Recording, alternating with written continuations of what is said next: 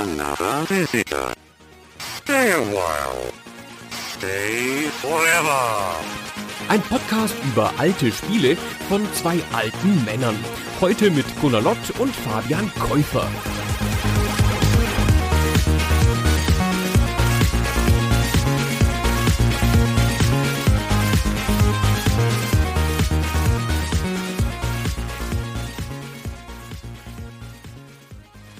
Mensch Fabian, du alte Sau. Hallo Gunnar, na, wie geht's dir? Ich muss mal hier so ein bisschen vulgär einsteigen, um das Thema zu setzen für den heutigen Tag. Ja, schön. Und ich habe es erst beim Nachdenken nach meiner Antwort gerafft, dass du mir natürlich eine gute Vorlage geben wolltest, um das Thema einzuleiten, weil es nämlich ein Spiel ist, was sich so oft im Ton vergreift wie, glaube ich, kaum ein anderes. Zumindest zu seiner Zeit, als es rauskam. Welches Spiel könnte das sein? Die Leute wissen es natürlich alle schon, weil sie auf den Folgennamen geguckt haben. Conker's Bad Fur Day.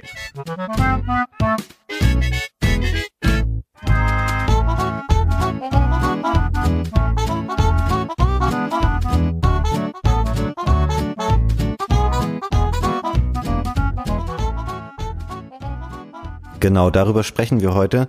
Eins der wahrscheinlich aller spätesten Spiele, die für das Nintendo 64 rausgekommen sind, nämlich erst 2001 und ist damit, glaube ich, das erste Spiel aus diesem Jahrtausend, was wir bei Super Stay Forever besprechen.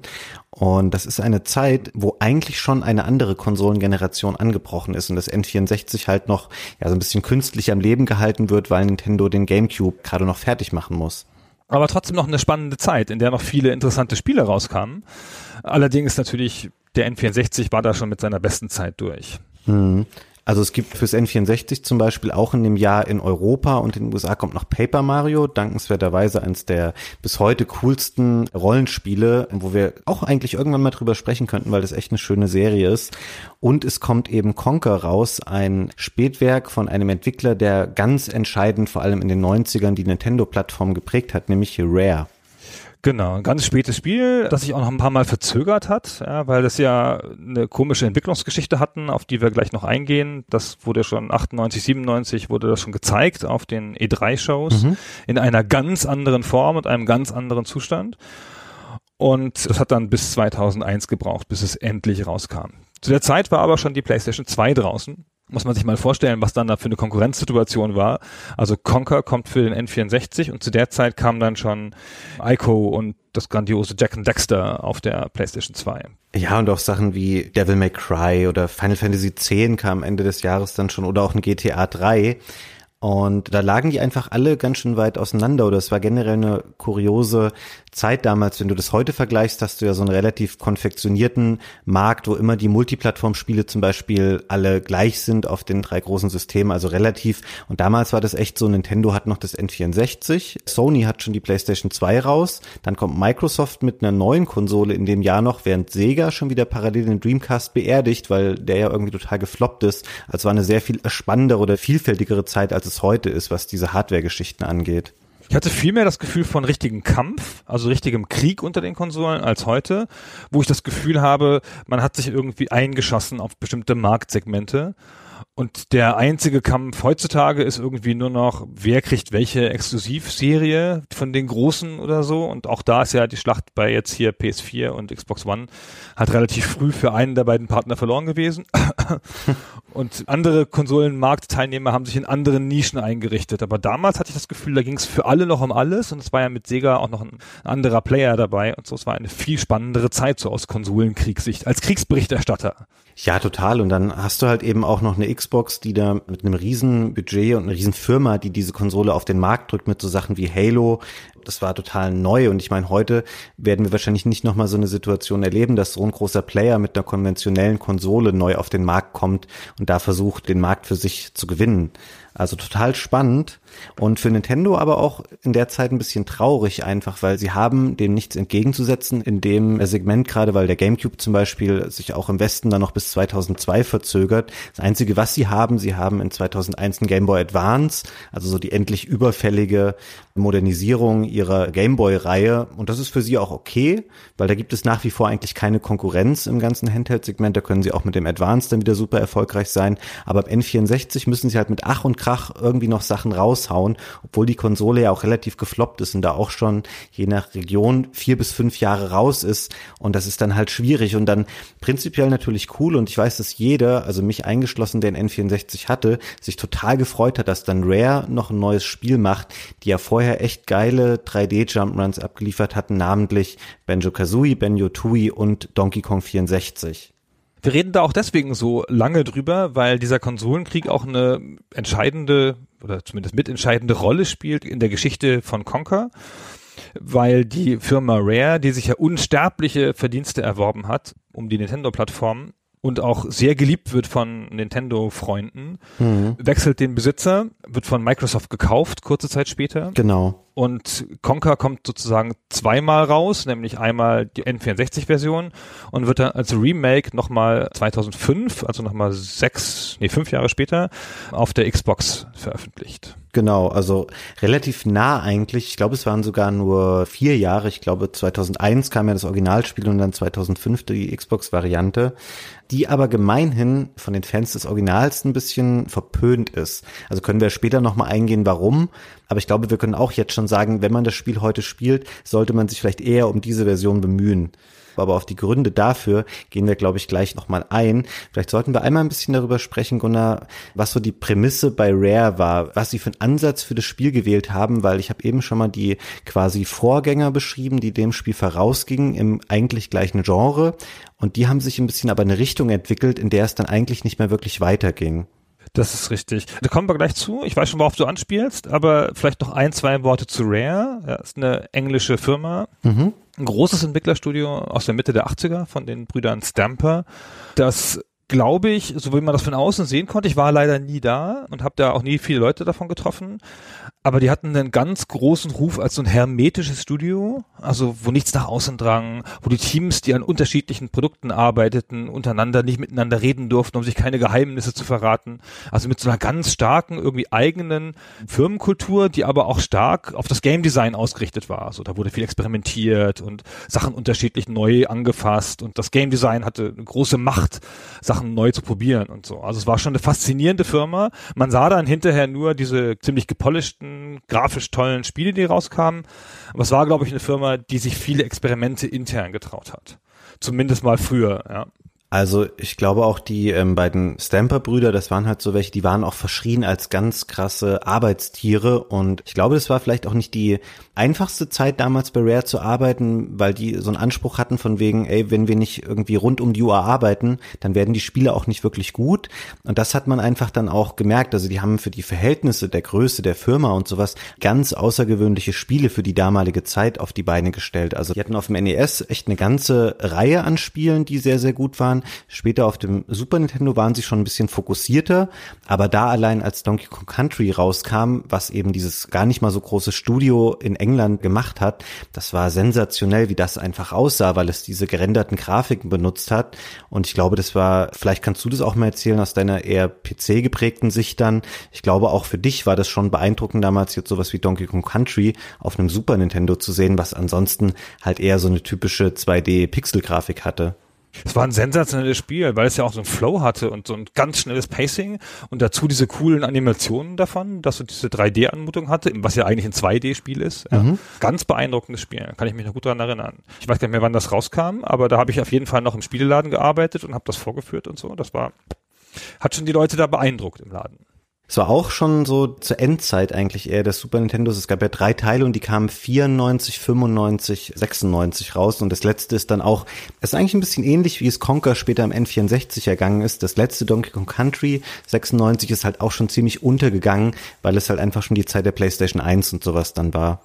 Ja, dann war es auch durch. Aber das erste, ich habe das zweite nicht mehr gespielt, aber das erste war damals eine Sensation. Ja, das zweite gilt gemeinhin als das Beste, weil es spielerisch noch mal ein bisschen tiefgründiger ist. Man kann mehr machen. Also es ist einfach alles ein bisschen ausgereifter, noch ein bisschen polierter.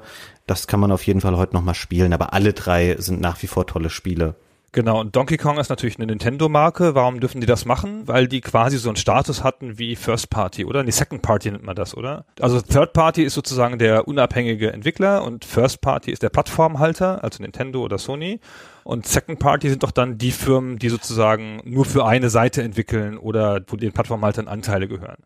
Genau, so war das auch. Und als das erste Donkey Kong Country rauskam, 94, da hat Nintendo auch nahezu die Hälfte an Rare gekauft. Das waren, glaube ich, 49 Prozent, blöderweise, weil das hat sich dann später als Problem erwiesen, als dann Microsoft den Laden dann haben wollte, dass halt Nintendo nicht die Hälfte daran gehörte.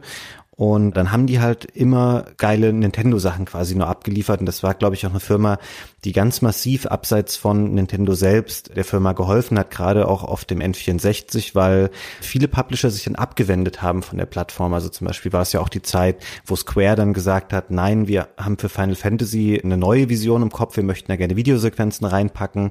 Wir gehen auf die Playstation, da gibt es CDs, die haben viel Speicherplatz. Und das N64 war ja eine Modulkonsole, wo Speicherplatz sehr kostbar war und sehr teuer einfach auch. Ja, dieser ganze Trend hin zu den Videos, der damals aufkam, das konnten sie natürlich nicht mitmachen. Und dann war es natürlich gut, dass sie ein Studio hatten, das sehr aus dem Gameplay kommt und ganz teite Spiele gemacht hat. Und wie du schon sagtest, die nächsten großen erfolgreichen Spiele davon waren Banjo-Kazooie und Donkey Kong 64. Mhm. Wiederum Donkey Kong, ne, Nintendo-Marke und so. Und dann das nachgeklappte Banjo-Tooie. Diese drei Spiele sind alles große Sammel-Jump'n'Runs. Mhm. Das ist noch sehr milde ausgedrückt. Tatsächlich sind es wahre Sammelarien, kann man fast sagen. Also ich weiß, dass ich das zu der Zeit damals richtig cool fand, weil du eben bei Banjo Kazooie, das war das erste davon, weil du diese Eier sammeln konntest, weil du diese Puzzleteile hattest. Du konntest Federn sammeln in verschiedenen Farben und alles war vollgestopft und du konntest in die Welten mehrmals rein. Es hat sich gelohnt, in jede Ecke einfach reinzuschauen, weil überall lag was. Und das hat da noch gut funktioniert und ich weiß aber dann schon, dass ein Jahr später bei Donkey Kong 64, da gab es dann noch mehrere Charaktere aus dieser Affenfamilie und die hatten alle individuelle Sammel-Items. Und da war es schon ein bisschen an dem Punkt, wo man dachte, okay, hier dreht sich jetzt sowas, was eine Motivation ist, Level zu erkunden oder verdreht sich zu einer Art Arbeit. Also es wurde eine riesige Fleißaufgabe, irgendwann das alles zu machen. Und das haben sie dann auch gemerkt und haben ein Jahr später, als es dann Banjo Tui gab, das schon wieder ein bisschen reduziert. Da gab es etwas weniger, aber spätestens da wurde klar, auch in der Kritik damals, in den Magazinen, dass es hieß, okay, ihr könnt Spiele, in denen echt die Welt vollgepfropft ist mit Sachen, die man sammeln kann, aber das kann nicht der Weg zu immer besseren Spielen sein. Ihr müsst auch mal die spielerische Formel wieder ein bisschen neu schreiben und mal was Neues machen, weil alle der drei Spiele im Grunde genommen auch sehr ähnlich waren. Das ist, glaube ich, mit auch der Hauptgrund. Ja, natürlich waren das, wie nennt man das noch gleich? Collectathons. Ja? Genau. Sammelmarathons sozusagen. Und von allem viel zu viel, aber es waren auch ähnliche Spiele. Man hatte so ein bisschen das Gefühl, dass sich die Firma da wiederholt. Das mit dem Sammeln hat ja in der gesamten Spielewelt bei den Konsolensachen nicht richtig aufgehört. Ja, hinterher kamen ja dann mit der Xbox noch die Achievements. Mhm. Und dann hat sich das Sammeln ja wieder auf breiter Front durchgesetzt, ist mein Gefühl. So, wenn man sich auch so modernere Titel anguckt, dann gibt's da ja auch immer noch Sammel-Items, die mit Achievements belohnt werden und fang alles ein und so.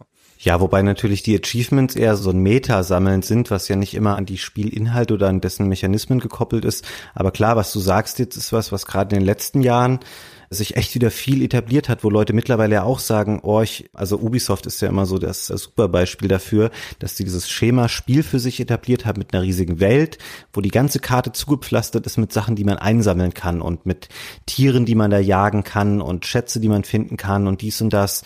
Aber das scheint psychologisch einfach auch gut zu funktionieren, zumindest in Wellen, bis die Leute es irgendwann wieder leid haben, dann kommt es irgendwann wieder meinte, dass das dann an Achievements gebunden ist oft mhm. und dass halt, keine Ahnung, 50 Prozent der Achievements oder so auf das Sammeln beziehen ja. und dass es dadurch nochmal gefördert wird. Ich hatte das ganz krass bei dem ersten Batman-Spiel vor wie vielen Jahren, ich weiß nicht mehr, dieses große, das Arkham, das ja ein tolles Spiel ist, in dem man sich so logisch durch eine Welt bewegt und das ist aber alles voll mit Kärtchen und Sachen zum Sammeln und so. Das hat mich so abgestoßen, weil mir das so ein Disconnect mit der Spielwelt gegeben hat, wo ich dachte so, okay, ich versuche doch jetzt mich hier rein zu versetzen, immersiv, ja, in diese Welt, dass ich hier auf dieser Insel bin.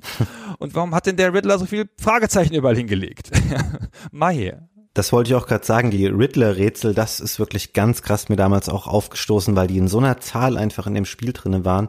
Und gerade bei so einem Spiel wie Batman, was so eher düster war, was einen auch so reinziehen wollte in die Welt und seine Erzählung, da war das schon extrem auffällig irgendwann, wie viele Unterbrechungen da drinne waren durch irgendwelche Sammelsachen.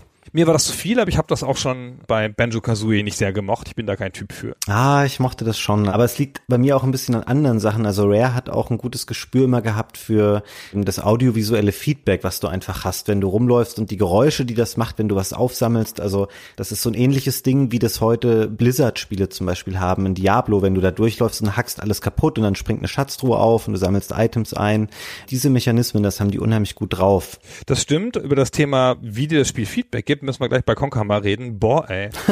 Das ist ein Spiel mit beschissenem Feedback. So, jetzt habe ich schon mal von vornherein gesagt. Genau, ich glaube, wir sollten auch mal wieder zu Conker zurückgehen, weil was, Gunnar, war denn der Aufhänger bei Conker? Was war da der Ansatz, mit dem sie sich abheben wollten von den Spielen davor? Das ist ja ganz abgefahren. Du hast schon gesagt, dass es mal präsentiert wurde. 1997 auf einer E3 als 3D Jump'n'Run. Auf den ersten Blick voll in der Linie von Banjo-Kazooie. Und das war eher ein nacktes Spiel, ein kühles Spiel, schon ein lustiges, nettes Jump'n'Run, aber halt nicht so ein vollgepropftes sollte das sein, nach allem, was man damals hörte. Aber ansonsten sah es schon aus wie ein typisches 3D Jump'n'Run von Rare. Hm. So, und dann kam das später raus und war, nachdem es auch Kritik gekriegt hat auf der E3, so von wegen, jetzt machen sie noch so eins, ey, was soll denn das? Was ist denn das für eins? Und war ein Spiel ohne Sammeln, das war 3D, aber der Jump'n'Run-Aspekt war total in den Hintergrund getreten und es war erwachsen, wie man das heutzutage so schön nennt. Ja, es war ein Spiel mit Sex, Rauchen, Saufen, nackten Brüsten, nein, nicht nackten Brüsten, aber Blumen, die Brüste haben und alles in dieser Welt mit dem Eichhörnchen, aber alles rotzig und frech und hatte dann Mature Rating, also war ab 18. Mhm, und hatte auch einen großen Aufdruck in Amerika auf der Packung, von wegen das Spiel ist nicht für Personen unter 17 Jahren geeignet. Also zusätzlich noch zu dem Mature Rating, weil natürlich Leute waren das gewohnt, von wegen, ich gehe in den Laden, ich kann irgendein Nintendo 64 Spiel nehmen, also vielleicht nicht jedes, aber 80 Prozent oder 90 und kann das für mein Kind kaufen, gerade wenn da vorne irgendwie ein Eichhörnchen drauf ist, dann wird es schon ein niedliches Spiel sein. Ich will gleich mal darauf eingehen, weil du gesagt hast, es ist ein Spiel für Erwachsene. Ich glaube, darüber wird noch zu reden sein, inwiefern der Humor Humor oder der Ton, den Conker hat, wirklich erwachsen ist. Also ich finde. Entschuldigung. Ja, ja. Da kann man aus heutiger Sicht auch drüber streiten. Ja, da kann man voll drüber streiten. Ja, ich glaube auch gar nicht, dass sie sich das so gedacht haben. Ich glaube, die haben es gewaltsam versucht, als erwachsen zu positionieren. Die haben ja auch die Werbung so hingedreht mit Spots, in denen Frauen vorkamen, die sich gewälzt haben und so, um so eine, im Englischen nennt man es risque, heißt es auf Deutsch, so eine schlüpfrige Atmosphäre zu generieren. Mhm um eine bestimmte Klientel anzusprechen. Und ich sag mal, diese bestimmte Klientel sind nicht 30-jährige Männer, sondern vielleicht eher 14-jährige Jungs, die das auch noch irgendwie besonders cool finden, wenn das Spiel ab 18 ist und sich das dann kaufen lassen. Ja, das stimmt.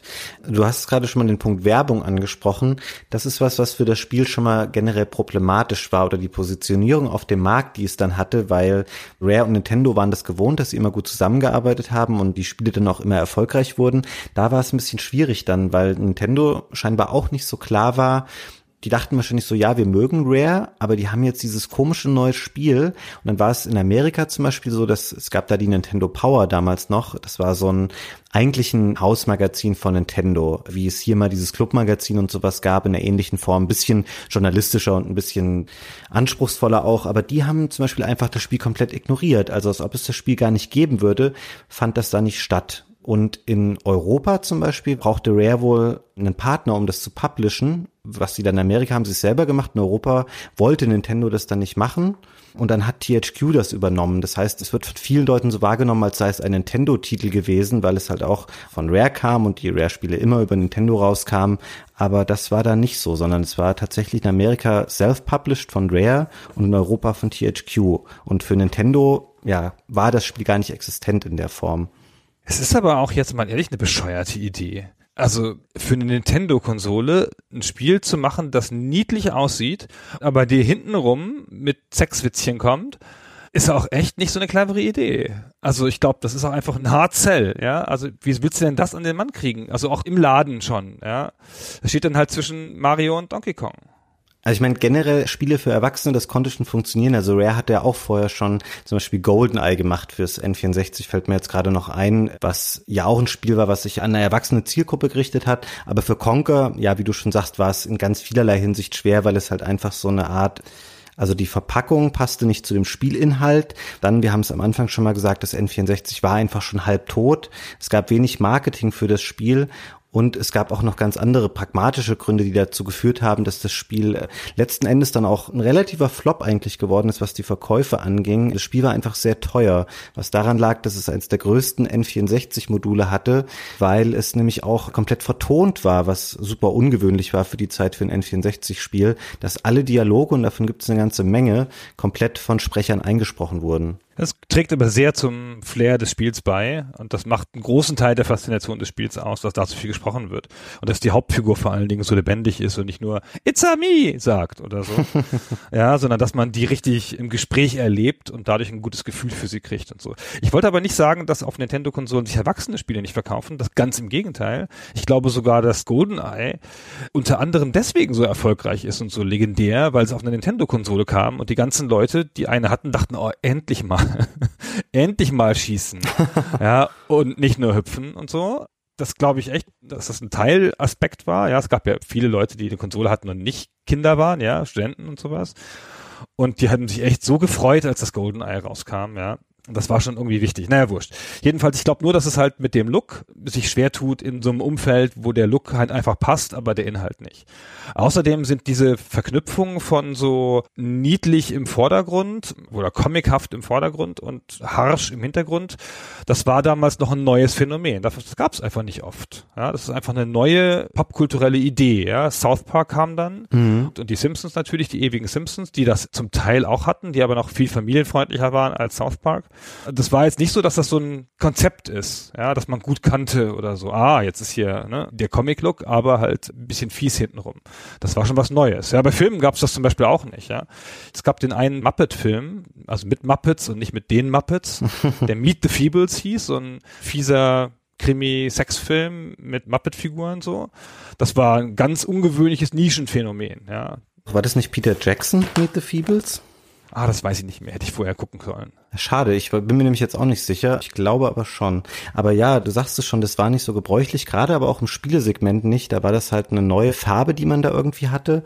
Und du hast es eben schon mal angesprochen, wie viel die Sprachausgabe und die Inszenierung dieser Geschichte und Dialoge und blöden Gags einfach beigetragen hat zu der Qualität des Spiels. Das war aber auch wichtig, weil ansonsten war es als Spiel eigentlich sehr reduziert. Und damit kommen wir wieder ein bisschen zurück zu diesem Sammelwahn, den wir vorhin beschrieben haben. All das hat Rare genommen und hat es rausgeworfen. Also bei Conker kannst du eigentlich fast gar nichts mehr sammeln. Da gibt es nur so die Basic Items. Du hast Schokolade, die deine Energie auffüllt. Du kannst solche Fuchsschwänze sammeln, das sind Extra-Leben. Und es gibt Cash. Also es gibt so Geldbündel, die du findest, die im Grunde genommen dir immer ermöglichen, an einer bestimmten Stelle was zu bezahlen oder zu kaufen, um dann im Spiel in neue Bereiche vorzudringen.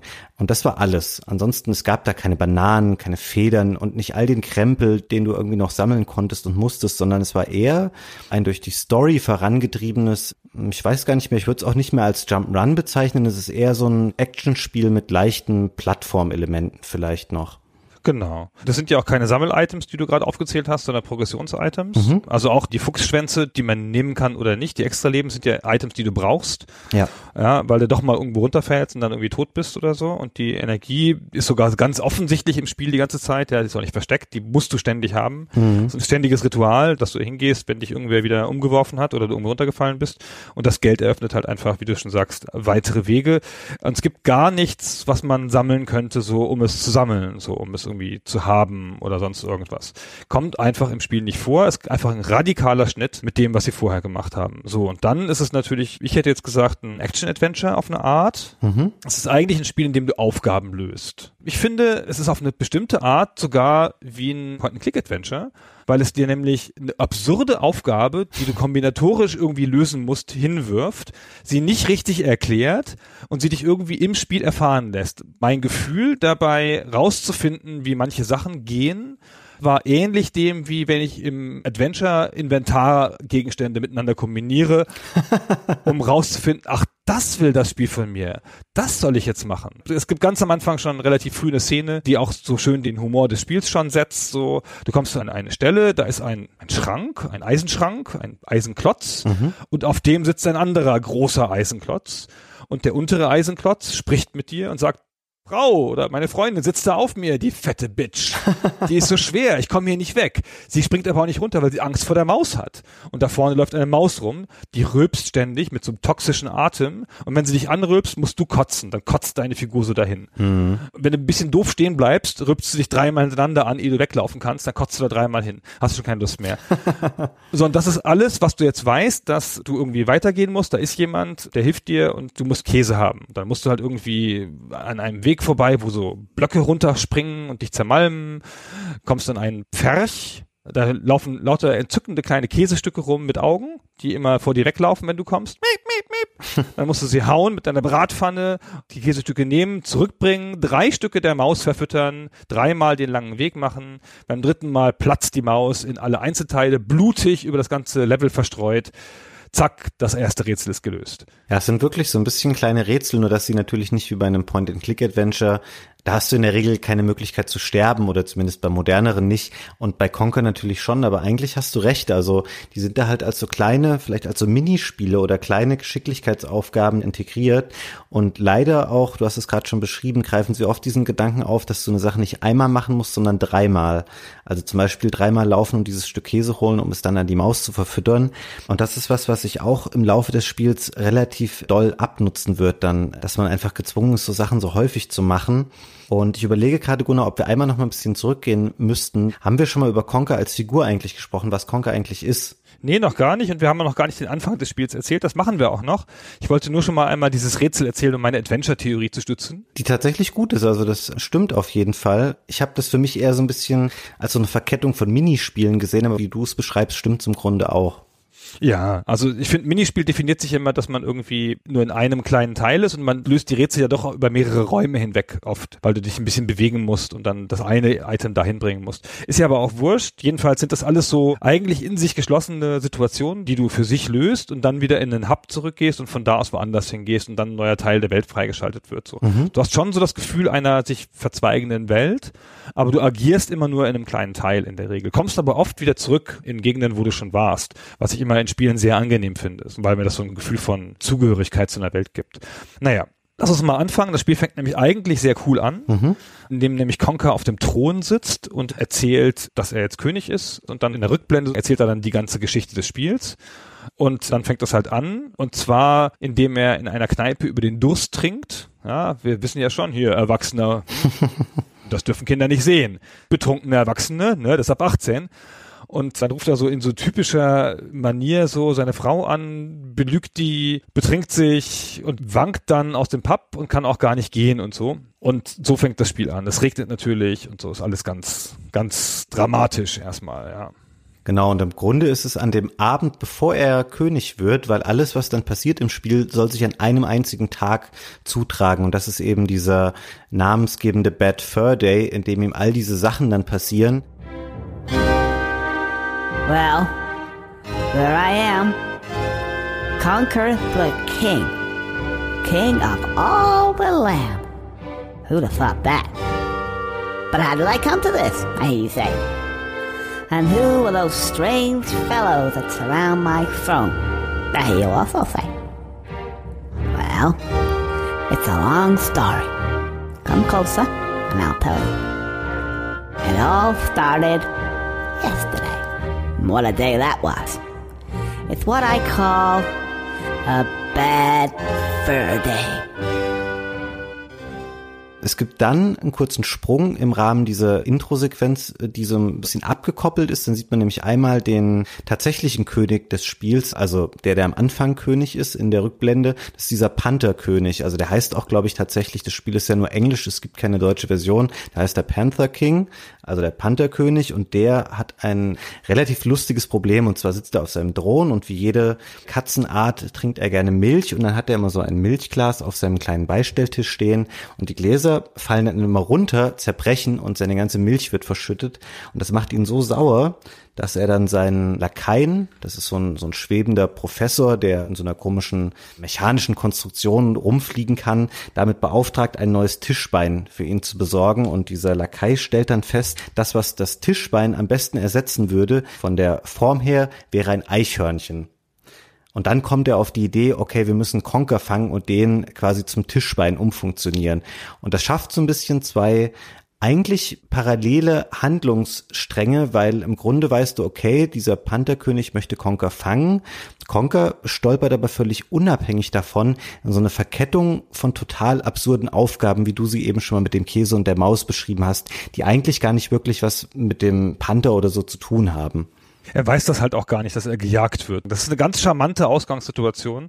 Und ich finde das auch echt ganz lustig. Also, dass, dass, er, dass einfach das Bein fehlt und man dafür ein Eichhörnchen nehmen muss, ist so in so einer Spielelogik irgendwie folgerichtig, dass der Professor, der dann das rausfindet, dieser Lakai, der übrigens ein deutscher Wissenschaftler ist natürlich, ja, mit so einem deutschen Akzent und so im englischen Original, der begründet das dann halt auch so, ja. Also genau in diese Lücke passt nur ein Eichhörnchen. Ja, es tut mir leid, wir brauchen ein Eichhörnchen, so. Ja, er zeigt es dann wirklich an so einer Blaupause so auf, wo so ein Eichhörnchen da drauf gemalt ist und sowas. Also da ist der Humor echt noch sehr lustig, weil er halt so eine völlig schräge Dimension auch hat und da finde ich es noch sehr unterhaltsam. Da ist es ganz lustig, genau. Fängt ganz cool an, ganz charmant mit diesen beiden Handlungen und dann kommt man zurück zu Conker und ist relativ ohne Ahnung in dieser Welt unterwegs. Man weiß nur, dass man nach Hause will. Man ist ja betrunken und man stolpert auch am Anfang noch so betrunken rum mhm. und lernt dann in so einem gespielten Tutorial relativ schnell die meisten Bewegungen. Das macht es auch so so halb die vierte Wand durchbrechend, ja, indem du dann hinterher auch ein Manual kriegst, indem du dann immer Sachen nachschlägst, wenn du was Neues brauchst.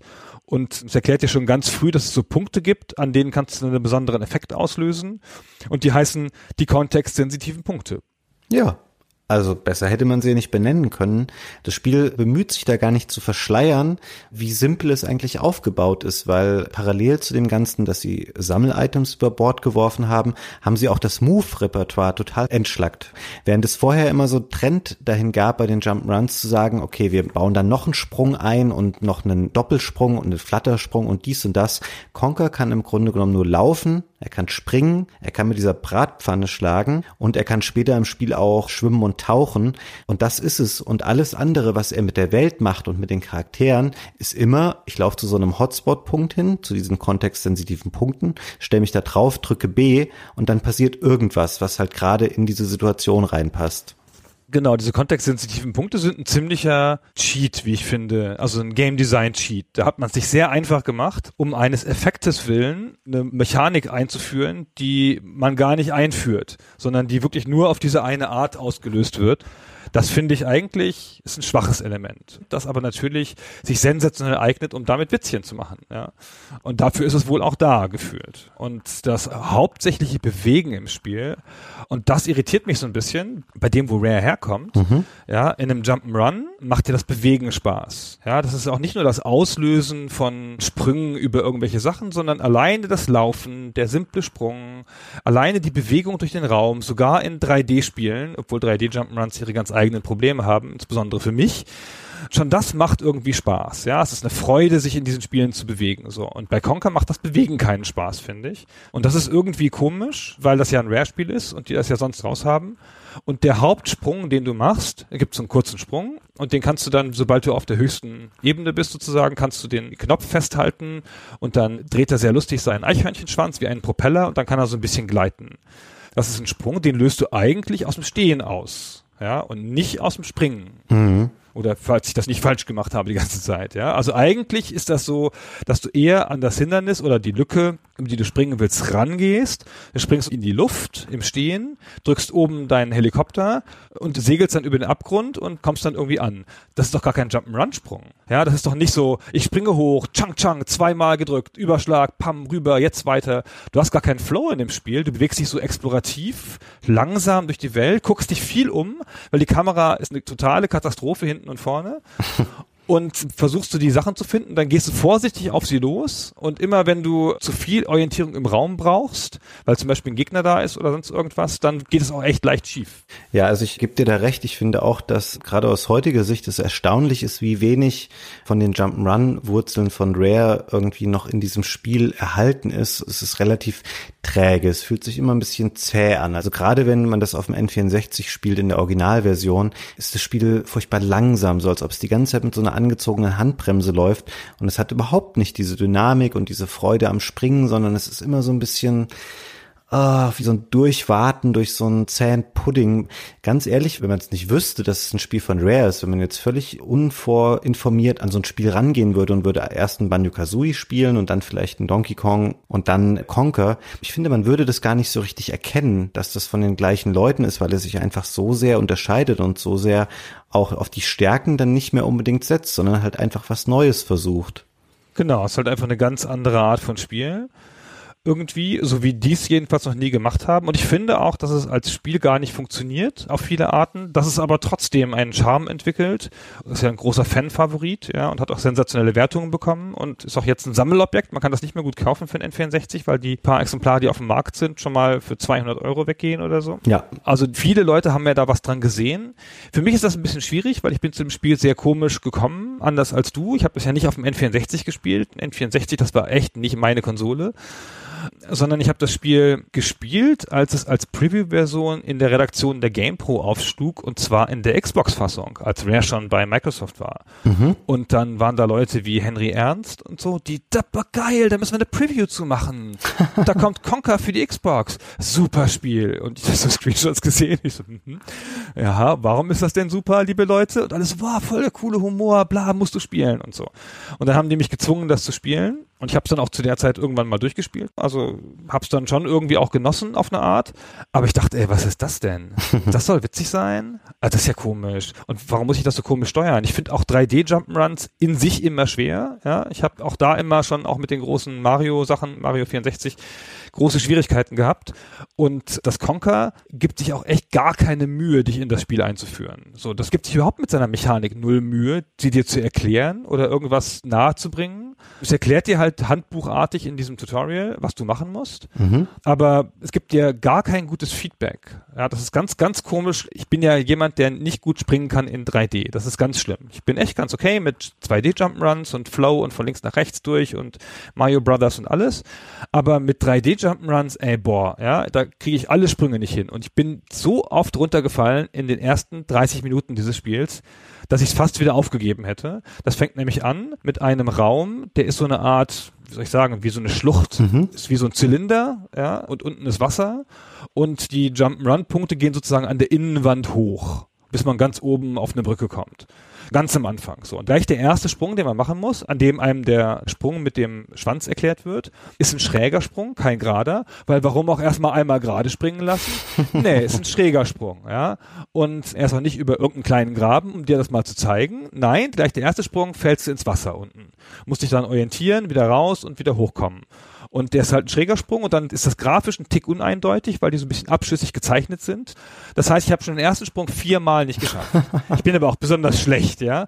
Aber es ist natürlich trotzdem so, warum muss das Spiel mir denn ein schlechtes Gefühl machen, ja?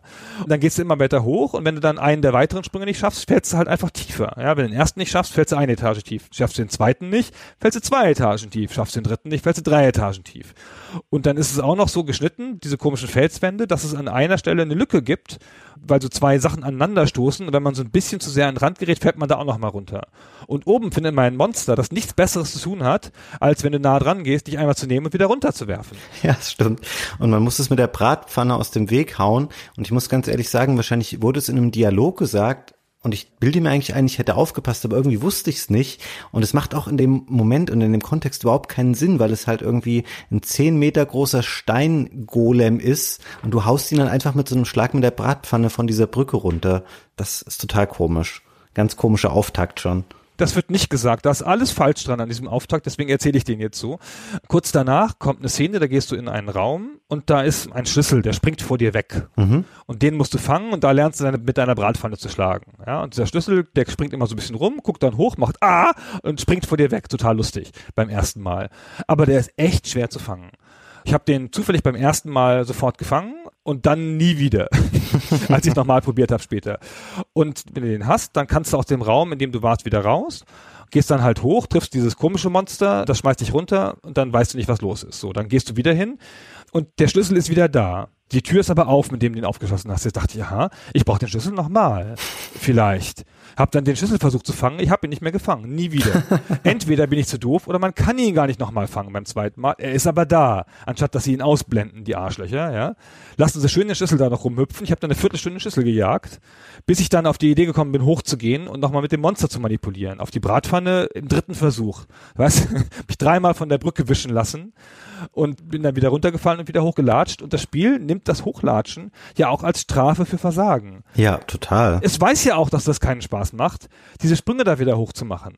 Ja, mit Wegstrecke in einem Jump'n'Run bestraft zu werden, also mit sinnloser Wegstrecke, die ja eigentlich ohne Herausforderung ist, ja, ist halt echt doof. Ja, das ist richtig blöd. Und im Grunde jetzt im Nachgang mit über 15 Jahren Abstand sieht man auch daran schon, gerade so in der ersten halben Stunde, die du jetzt beschrieben hast, dass das Spiel einfach nicht so polished ist. Also da ist vieles noch relativ rough so und nicht wirklich ausgearbeitet und es ist kein Nintendo-Spiel, aber es hat auch nicht die Wertigkeit. Also in einem Spiel, was Nintendo selber gemacht hätte, in einem Mario, wären solche Sachen nicht so drin. Und es ist komisch, im Nachgang jetzt nachzuvollziehen, warum wurde das Spiel damals eigentlich so frenetisch abgefeiert und hat so unglaublich gute Wertungen bekommen und kaum jemand hat gesehen, wie schlecht oder wie unfertig das eigentlich spielerisch noch war. Ja, es entwickelt keinen Flow, es hat kein gutes Timing in der Bewegung, die ganzen Moves sind auch nicht gut abgestimmt. Du hast einen ganz komischen Move, wo du mit der einen Trigger-Taste ziehst und dann hast du so eine Art Ego-Ansicht, indem du direkt über seinen Kopf wegguckst. Mhm. Den brauchst du auch dringend, weil sonst findest du nix, weil dich die Kamera ständig betrügt und du den halben Level nicht siehst. Also ich finde, das ganze Bewegen ist ganz schön frustrierend so. Mhm. Aber das Spiel ist halt an vielen Stellen auf eine Art sehr lustig, wenn man sich auf den Humor einlässt. Ich habe mal irgendwie in einem Buch gelesen, wie sich jemand einen Film ausgedacht hat. Es war kein Drehbuchschreiber, sondern ein Produzent. Und habe ich bestimmt schon mal erzählt in einem anderen Podcast, weiß ich auch nicht. Der hat sich einfach sechs große, coole Szenen ausgedacht die er glaubt, die in so einem Film sensationell wirken würden und hat dann einen Drehbuchschreiber die Zwischenpassagen dafür schreiben lassen. Soll ich dir sagen, wo du es erzählt hast, Gunnar? Ja, sag. In ähnlicher Manier hast du, glaube ich, Metal Gear Solid beschrieben mit den Bosskämpfen, die dann mit Spiel ausgefüllt werden. Genau, genau, das stimmt. Und hier ist es wieder genauso übrigens. Ich habe hier wieder das Gefühl, dass sich jemand einfach lauter coole Einzelgags überlegt hat, ja, oder kleine Hubwelten oder sowas und ihm dann wurscht war, was das für ein Gesamtspiel gibt und dann immer, okay, für dieses Ding brauchen wir noch die Mechanik, also machen wir noch das. Ja und das dann halt sozusagen von Fall zu Fall eingeführt hat und nicht, wie das ja einfach sehr gute Spiele machen, die dann hinterher Klassiker werden und so, nicht für jedes Rätsel eine neue Mechanik, sondern halt die Kernmechanik auf neue interessante Arten eingesetzt. Mhm. Was du beschreibst, ist genau richtig. Ich wäre später da auch nochmal drauf zu sprechen gekommen und dafür bot sich natürlich diese Hotspot-Lösung an, weil du konntest halt einfach in jede Situation, die, die halt irgendwie gerne im Spiel haben wollten, dann irgendeine Aktion legen, die Conker dann machen soll, die da halt reinpasst ohne dass du es halt so eine Standardaktion seines Move-Repertoires machen musst, sondern da kann er einfach drücken und dann passiert halt irgendwas. Also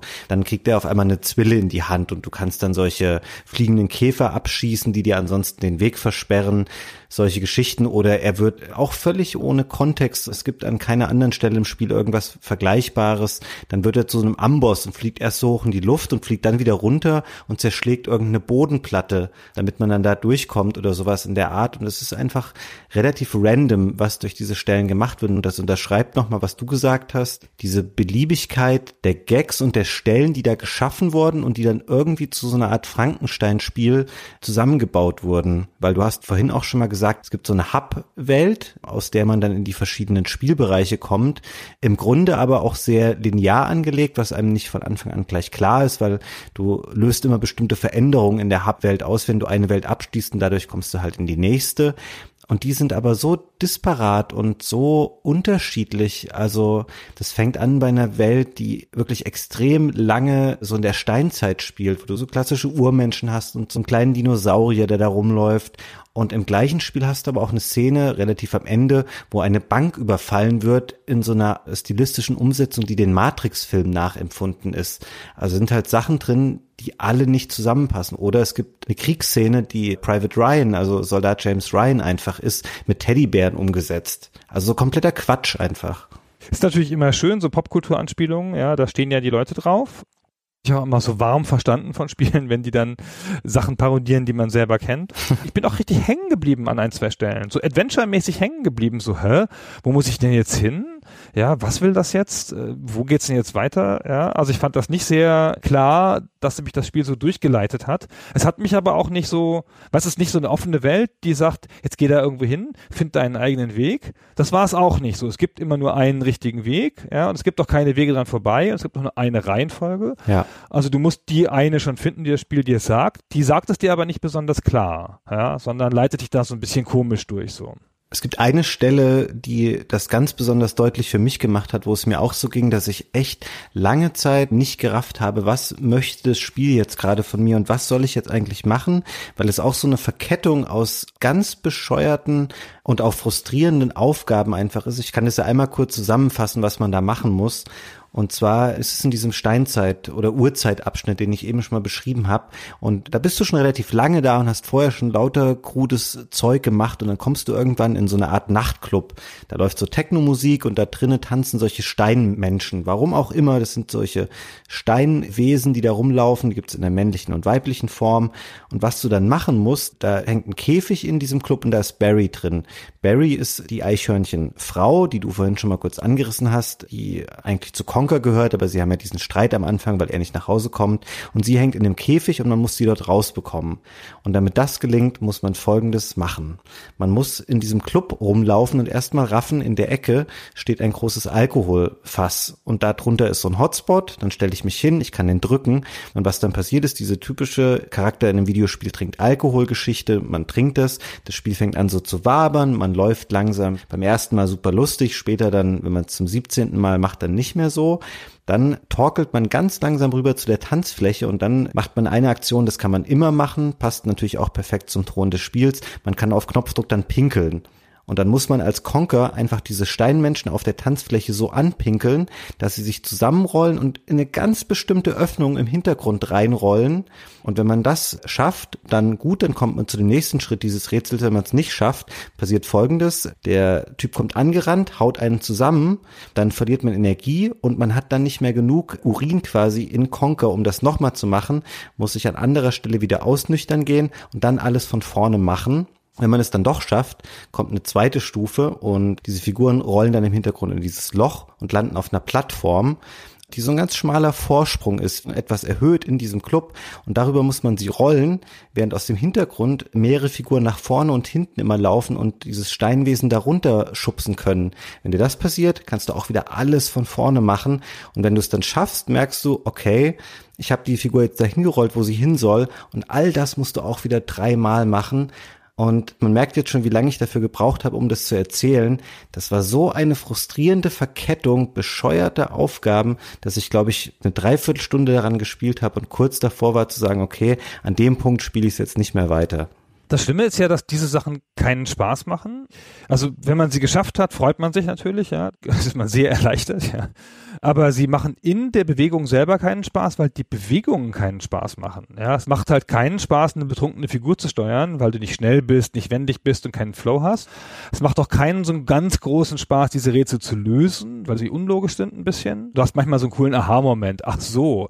Ach, das muss ich, ah, I see what you're doing there. Ja, aber das hast du halt gar nicht so oft. Oft ist es halt einfach komisch oder irre so und oft sind die Bewegungsabläufe so, dass sie nicht präzise sind oder keinen Spaß machen. Und das ist so ein bisschen das, was man dem Spiel hauptsächlich vorwerfen muss, finde ich. Jump'n'Runs, aber auch so 3D-Action-Adventure wie Tomb Raider oder so. Da macht halt eigentlich jede Bewegung Spaß. Ja, jeder Sprung Spaß, jeder Schuss Spaß oder irgendwas. Und hier ist es so, du hast ganz viele Sachen, wo du dich langsam, mühevoll bewegen musst. Es gibt mehrere Szenen, wo du irgendwas Schweres hochheben musst und dann, wie das in den Spielen so oft so ist, dann geht deine Figur sehr langsam mit diesem großen Gewicht über einen bestimmten Weg und wird dabei irgendwie attackiert. Mhm. Und das habe ich schon immer gehasst in allen Spielen. Ja, diese spezifische Mechanik kommt ja hin und wieder vor. Ich weiß überhaupt nicht, warum man das macht. Das wirft ja einen zurück aus der normalen Mechanik. Ja, im Grunde ist es so, dass das Spiel eigentlich als Spiel im Wesentlichen nicht funktioniert oder nicht gut funktioniert und es dann nur gerettet wird, weil du zwischendurch immer wieder diese längeren Dialoge hast. Also manchmal sind ja auch echt Treffer dabei, was so Charaktere angeht oder Situationen und es gibt natürlich diesen einen Klassiker, den du ja wahrscheinlich aus der Xbox-Version auch kennst, auch wenn er da ein bisschen anders umgesetzt war, diesen Great Mighty Pooh. Einfach einen Bosskampf gegen einen riesigen Kackehaufen. Und das ist halt schon wieder lustig, weil da ist es nicht ganz so brachial und vulgär und so mitten in die Fresse, sondern es ist quasi wie so eine Art Opernarie. Also dieser Kackhaufen fängt einfach an zu singen, wenn du ihn konfrontierst. Me, me, me, me, me. I am the great mighty Pooh, and I'm going to throw my shit at you. A huge supply of tish comes from my chocolate starfish. How about some statue? Und das ist toll. Der Text ist auch toll von dieser Opernarie. Also, wenn man die Art von Humor mag. Aber es ist halt in sich lustig, intrinsisch lustig, ja. Der greift sich dann so ein bisschen mühsam an den Po, dieser riesige Haufen, und schleudert dann da einen Kackdings nach dir und du schießt dann mit Klopapier zurück. Und das ist in sich lustig gemacht und alle Elemente passen zusammen. Bevor du da hinkommst, bist du aber auch schon eine Stunde durch Kacke gelaufen weil da eine ganze Kackwelt ist. Ja. Ja, wo du, wo sie alles, alles aus dem Thema Kacke rausholen. ja, was drin ist. Ja, da ist ein Mistkäfer, der dir so einen rollenden Mistkäferball gibt, den du durch die Gegend rollst und damit Leute fertig machst. Und in einer ganz, ganz schlimmen Szene musst du einer Kuh eine Art Abführmittel verabreichen. Dann geht sie irgendwo hin und kackt minutenlang an einer bestimmten Stelle. Ach, alles. Und du musst in Kacke tauchen natürlich. Ach. Also man nennt das im Englischen immer den eskatologischen Humor, was irgendwie cool klingt, ja, was halt einfach Humor mit Exkrementen ist. Im Deutschen würde man sagen Pipi-Kaka-Humor. Den Teil kann ich immer nicht nachvollziehen. Ist mir noch nie klar geworden, warum das witzig sein soll. Ja, wobei, was ich da tatsächlich ganz lustig finde, ist, und das ist überhaupt eine Stärke des Spiels, die Musik verändert sich ja auch dynamisch, je nach Situation. Das heißt, wenn du gerade in dieser Oberwelt, wenn du Richtung dieser verschiedenen Spielbereiche läufst, die es da gibt, merkst du, wie die Musik sich dynamisch immer verändert in Richtung des Themas dieser entsprechenden Welt. Und in dieser Kacke-Welt, die du eben beschrieben hast, ist es wirklich so, dass einzelne musikalische Akzente, die werden dann einfach durch Furzgeräusche ersetzt in dem Moment. Da ziehe ich schon meinen Hut und sage, okay, ihr habt das so konsequent durchgezogen. Das finde ich dann schon wieder ein bisschen lustig hier und da.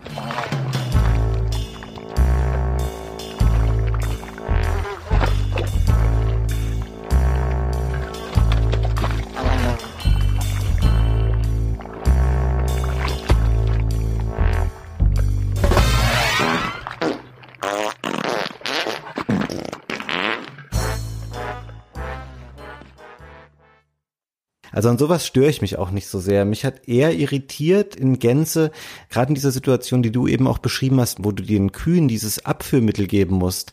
In der gleichen Szene gibt es ja auch noch diesen Bullen, den du dann quasi reiten musst und musst den in diese Kühe reinreiten lassen, die dann auch wieder in so einer riesigen Blutfontäne explodieren. Also stellenweise diese völlig überbordende Gewalt, das fand ich eher echt so, wo ich dachte, naja, also weiß nicht, wer das lustig fand oder dachte, dass das das Spiel irgendwie bereichern würde. Ich fand es ganz komisch. Ich finde, das ist ja erwachsen auf eine Art. Manchmal. Er hat nämlich eigentlich erwachsene Probleme. Ja, er trinkt und er ist ein zynischer, fieser Typ, der sein Leben ruiniert und die Beziehung mit seiner Freundin aufs Spiel setzt durch seinen Alkoholabusus. Das ist ja ein erwachsenes Problem. Dazu kommt aber Furzen, Pinkeln und Kacken, wo ich halt immer denke, okay, das ist doch aber nicht automatisch Teil desselben Humorraums, ja. Mhm. Das macht es doch nicht erwachsener, wenn du durch Kacke schwimmst oder riskanter oder ist doch nicht mal ein Tabu. Gibt schon für dreijährige Kinder Bücher, in denen einem Käfer auf den Kopf gekackt wird. das ist doch nicht erwachsen oder lustig oder riskant oder so. Da gibt es schon viel riskantere Sachen in den 90ern. Das verstehe ich nicht, wieso das da Teil von ist. Ich kann schon verstehen, dass es halt so, so Sexanspielungen machen will, auf so eine harmlose Nintendo-Konsolenartige Art. Eine der Idle-Animations ist halt, dass er ein Pornomagazin rauszieht, offenkundig. Das heißt Beaver, wie die weibliche Scham. Beaver.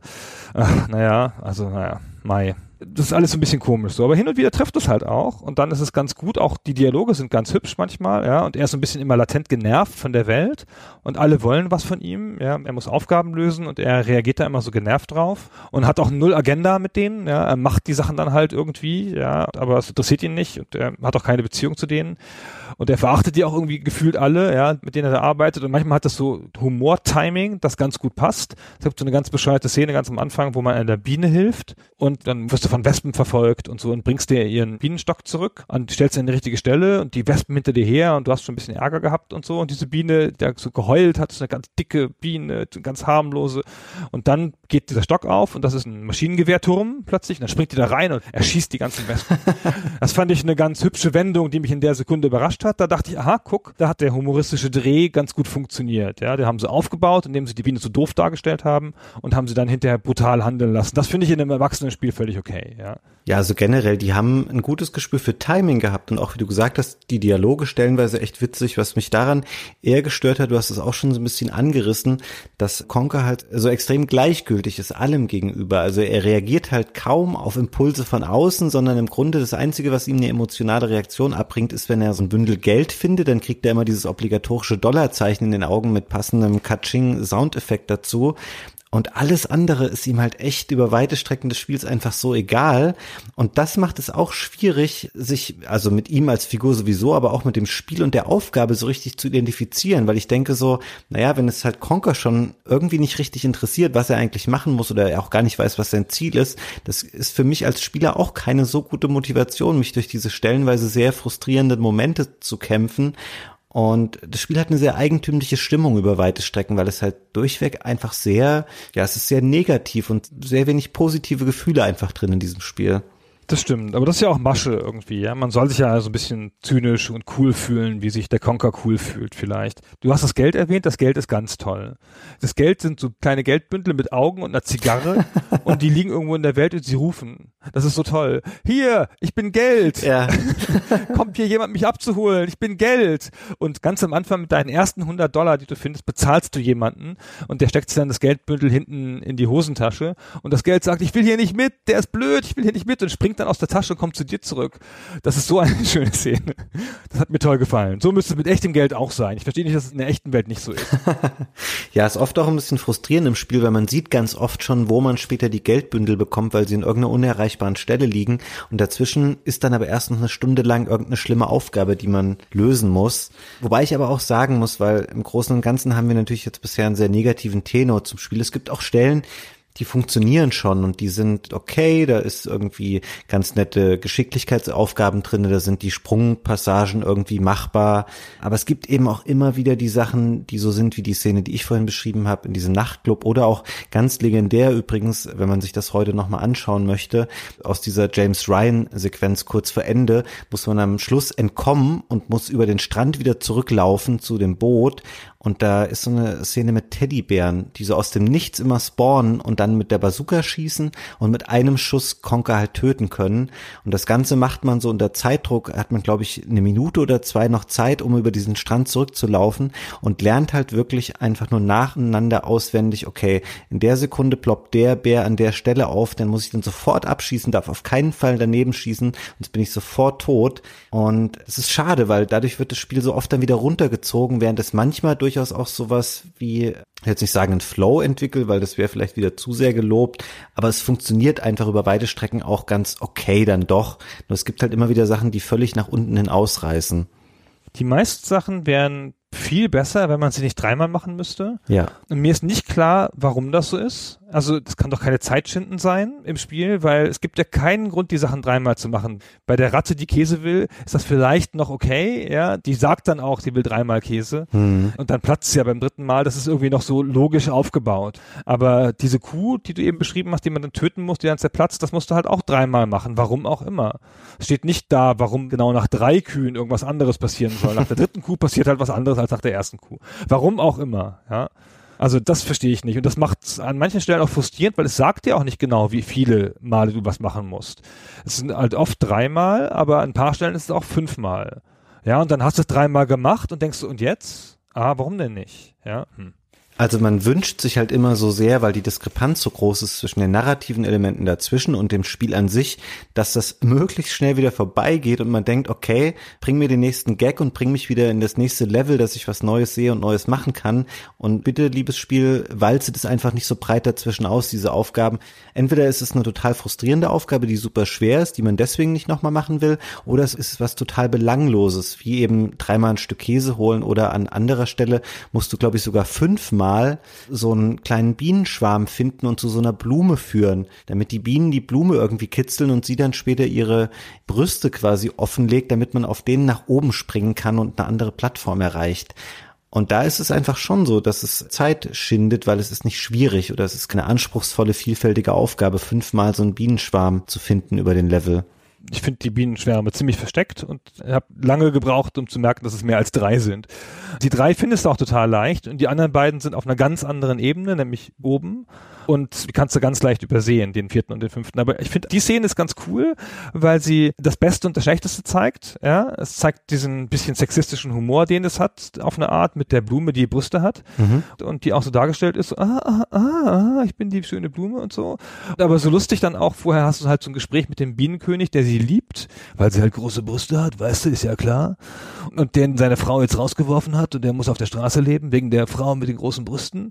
Was so diesen Humor des Spiels ganz gut einfängt, so doof wie er ist und so nett wie er ist manchmal.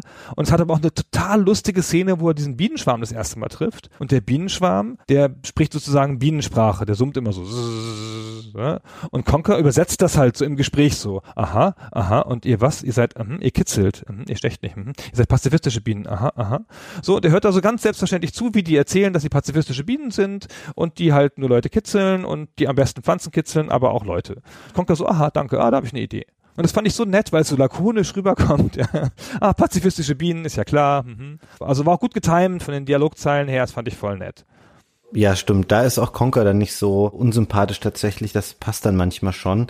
Was du vorhin schon mal angesprochen hattest, oder ich glaube dann auch noch mal an anderer Stelle, ähm, sind diese Filmsequenzen. Da muss ich sagen, das waren somit die Sachen, die ich dann auch am unterhaltsamsten fand, weil es da das wirklich stellenweise sehr breit auswählst, auch auf welche Filme es sich dann da bezieht, ist ja schon relativ am Anfang, wo man in diesem Schuppen ist und dann gegen diesen Heuhaufen kämpfen muss, der wie alle Sachen im Spiel übrigens solche riesigen Googly Eyes hat, damit es noch ein bisschen niedlich aussieht. Und der entpuppt sich dann als Roboter. Der spricht mit dieser typischen Arnold Schwarzenegger äh, Terminator-Stimme, so amerikanisch mit ganz starkem österreichischem Akzent.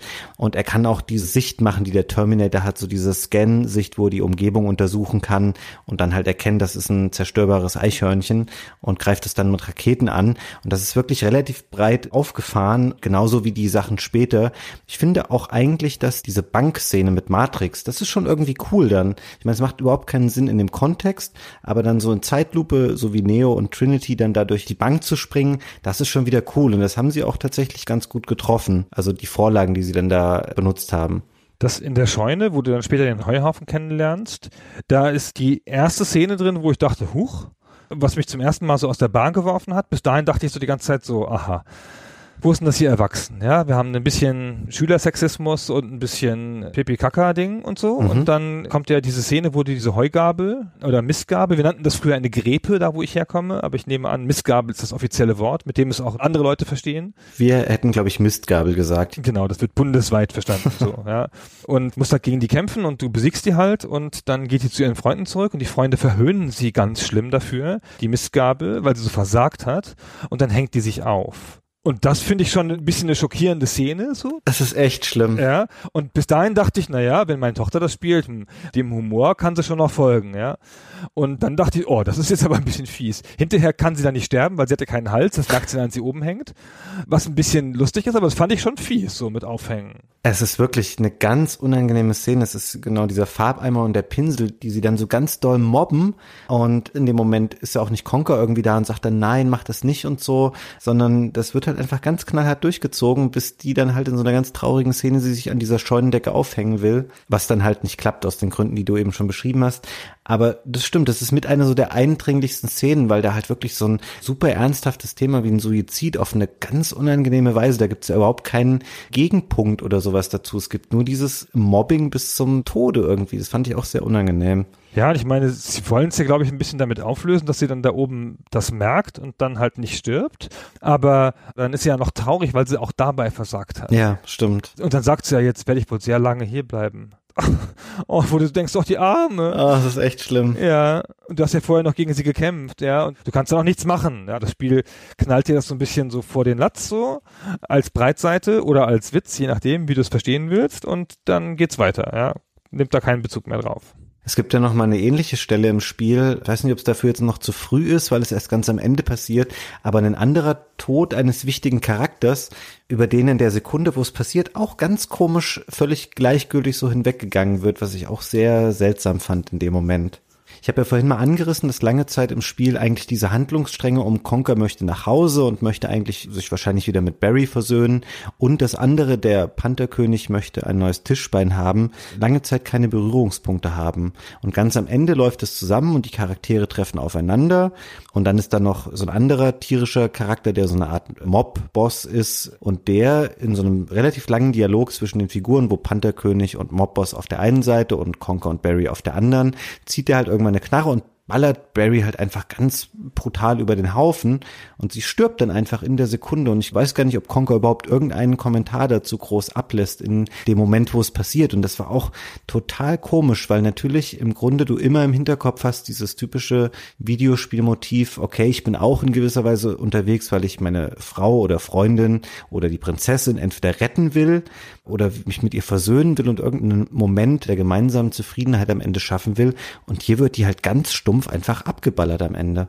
Auch so sinnlos, nicht als Teil einer Handlung oder Teil eines Feders, den du machst oder was weiß ich irgendwas, sondern so einfach im Gespräch. Plötzlich zieht der Gangsterchef da, nein, ist ja nicht der Chef, ist ja der, der, einer von seinen Lakaien, zieht halt eine Waffe, schießt mit dem MG und so fällt sie halt tot um, blutig. Conker steht daneben und ist noch so verwundert, dass er nicht getroffen wurde, so, huch, huch, huch, du schießt aber schlecht und dann sieht er, dass er da liegt und sagt auch nur einen Satz dazu, ja. Wobei, was ich wiederum da gut finde an der Szene, also ich fand das auch ganz irritierend in seiner sinnlosen Gewalt und dass darauf auch keine Reflexion seitens Conkers erfolgt. Es entspinnt sich daraus aber dann das eigentlich sehr coole Ende, was danach dann kommt. Also in der Situation ist es dann so, dass es nochmal eine Filmreferenz gibt. Es taucht ein Xenomorph auf, also quasi das Alien aus den Filmen. Gegen das kämpft man dann und muss das natürlich auch dreimal aus so einer Schleuse quasi rausbefördern, damit es draußen ins All fliegt und die ersten zweimal kann es sich retten und beim dritten Mal denkt man vermeintlich, man hätte dann gewonnen und dann schaltet das Spiel in eine Cutscene um und man sieht, das Alien kommt wieder rein. Conker kann es scheinbar nicht besiegen, Conker ist verzweifelt, das Alien kommt auf ihn zu und will ihn fressen und dann friert das Spiel quasi ein und das Spiel suggeriert einem, okay, es ist jetzt gerade abgestürzt in dem Moment und das dauert dann zwei, drei Sekunden und dann ist Conker das einzige Element, was quasi noch dynamisch ist innerhalb dieses eingefrorenen Spiels und er sagt dann so von wegen, ja, was ist denn jetzt los? Und dann lacht er halt auch und sagt so, haha, das Spiel ist eingefroren und verhöhnt dann die Entwickler und sagt so, ja, da habt ihr irgendwie jetzt Scheiße gebaut. Und dann spricht er zu den Entwicklern und es entspinnt sich so ein Dialog. Also er spricht den Entwickler an und dann erscheint so Programmcode, wo der Entwickler darauf reagiert. Und Conker lässt ihn dann das Spiel in der Situation manipulieren und lässt sich erst in so eine Waffenkammer teleportieren, wo er sich ganz viele Waffen mitnimmt, um dann wieder gegen das Alien anzutreten, beziehungsweise er nimmt sich nur ein Schwert mit, lässt sich dann wieder zurückbauen in ein anderes Setting, dort positioniert er ganz in Ruhe das Schwert und ist so super selbstsicher und super fröhlich und auch so überheblich, wie er halt in seiner Art das ganze Spiel über ist. Dann lässt er das Spiel wieder weiterlaufen. Das Alien fliegt dann in dieses Schwert einfach rein, stirbt, Säure spritzt überall hin von dem Alien und dann ist scheinbar alles gut für den Moment und dann fällt ihm aber ein, oh shit, ich habe halt völlig vergessen, einfach noch mal ein paar Sekunden weiter im Spiel irgendwie zurückzugehen oder das Spiel so zu verändern, dass ich Barry retten kann. Und dann ist es aber zu spät und dann hat er keine Möglichkeit mehr mit dem Entwickler zu interagieren. Und das führt dann am Ende zu einem wirklich ganz traurigen Schluss einfach. Das ist echt fies. Also dadurch bricht das Spiel nochmal richtig die vierte Wand, ja, indem es halt seiner Spielhaftigkeit bewusst wird. Und du sagst verhöhnt, er erpresst den Entwickler dann ja. Er sagt ja, pass auf, ich erzähle jedem, dass hier ein Bug ist, ey. Oder du lässt mich mal das Alien besiegen, so. das was ein bisschen nett ist, finde ich. Also eine ganz coole Idee, so, ja. Und dann endet das Spiel halt auf diese Weise mit dem Sieg und dann bist du wieder am Anfang, dass er auf dem Thron sitzt und er sitzt so frustriert mit einem Milchglas auf dem Thron, die Krone so schief und erzählt halt in einem Monolog darüber, wie schlecht er sich damit fühlt jetzt mit diesem Sieg. Also du siehst ein paar der Nebencharaktere um ihn außenrum, also zum Beispiel auch den besagten Farbeimer und so, noch so ein paar andere. Und er sagt auch so relativ offen in diesem Monolog, den er hält, dass die Leute ihm nichts bedeuten, dass ihm der Thron nichts bedeutet und dass er jetzt der Herrscher ist, sondern er möchte eigentlich einfach nur nach Hause und möchte, ich glaube, er sagt originalgetreu sowas wie mit Barry ein Bier trinken. Und das wird aber nicht passieren. Und im Grunde, dass er alles verloren hat und dass man das aber erst realisiert, wenn es zu spät ist.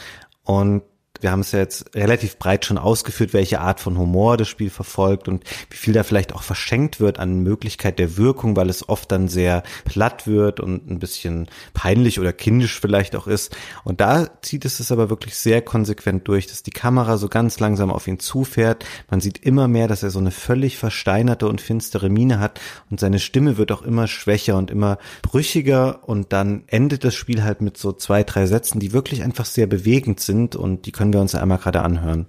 I may be king. I have all the money in the world.